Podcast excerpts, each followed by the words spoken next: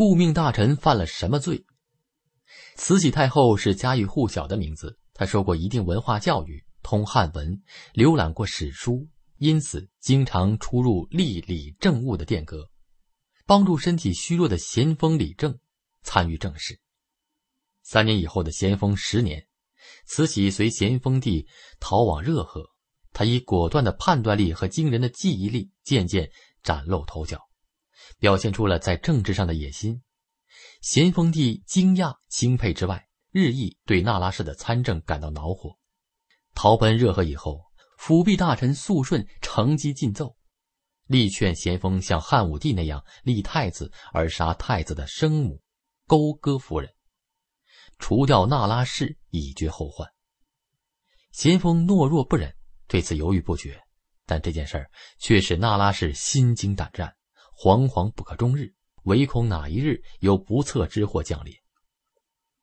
一八六一年十一月二日，咸丰十一年九月三十日，慈禧太后联手恭亲王奕欣发动辛酉政变，改赞襄政务为垂帘听政，从此统治清王朝近五十年。政变就要流血，同年十一月八号，由咸丰皇帝临终前任命的八个赞襄政务大臣中的三位御前大臣被杀。载元端华赐令自尽，肃顺为斩立决。杀人是要有理由的，究竟给肃顺等人加什么罪名呢？拟旨时遇到了难题，初预照和珅立罗列罪状，查抄结果却发现肃顺各处家产总计不及二十万，只有和珅的五百分之一，还不到一心财产的十五分之一，致使奉命拟稿的曹玉英。思索近日，周纳无辞，觉得实在无法以贪污纳贿罪惩处肃顺等人。慈禧太后只好在其他方面大做文章，最后终于想出如下三条主要罪状：一是造作赞襄政务之名；诸事擅自主持，且抗拒垂帘建议，目无君上。这一条是扣到肃顺等人头上的不实之词。赞襄遗诏至今犹存，造作之说根本无从谈起。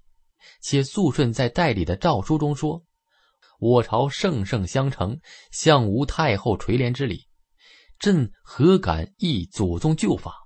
对此，慈禧、奕欣等人谁也无法提出一条可以驳倒的理由。二是肃顺擅做皇帝的御位，善用行宫内御用器物，这一条。更是子虚乌有，人证物证皆无。三是把持一切事务，于传取应用物件违抗不遵，这一条却查有其事。说成大白话就是：当日肃顺竟敢不给慈安和慈禧两位娘娘吃饭，这难道还不该杀？一八六零年九月二十二号，英法联军兵临北京城下，史称第二次鸦片战争。咸丰皇帝在肃顺等人的劝说下，匆匆布置恭亲王刘京与夷人周旋，自己旋即逃往承德避暑山庄。逃难不能叫逃难，得换个词儿，于是就用上了秋险的说法。此次逃难路上花了八天时间，皇家排场大，逃难也不例外。帝后以外，宗室、宫女、太监、大臣，加上卫队，足足几千号人。由于没想到英法联军这么快就能打到北京，甚至都没想过万名联军竟能突破十几万八旗精锐的防线，准备工作自然很不到位。途中所需的食物储备尤为不足，不敢奢谈让大家都吃好，至少要做到尽量调剂，别出现饿死鬼。这便是逃难指挥肃顺的首要任务。当然，再苦不能苦皇帝。肯定得让咸丰皇帝吃饱吃好，其次得让慈安、慈禧两位娘娘也吃饱吃好。可是肃顺只让天子一人享有免于物质匮乏的自由，其他人都得遵守紧衣缩食的战时规定。于是出现了慈安、慈禧不得食，唯以豆乳充饭的局面。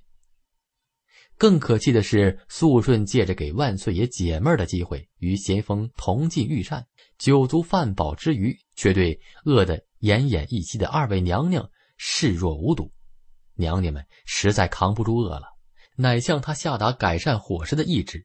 如前所述，肃顺竟违抗不遵，愣没让姐俩沾到半点油腥。肃顺在逃难的路上拒不给娘娘吃饭的恶行，严重损害了两位太后的身心健康，令他们终生难忘。但没想到的是，一年后，这等鸡毛蒜皮不值一提的小事儿，倒成了力斩肃顺的一条过硬理由。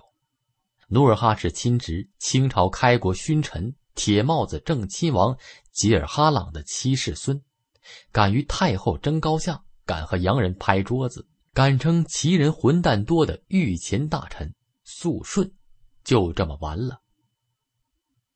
十一月十一日。举行登基大典，次日，慈禧便开始了长达半个世纪的垂帘听政。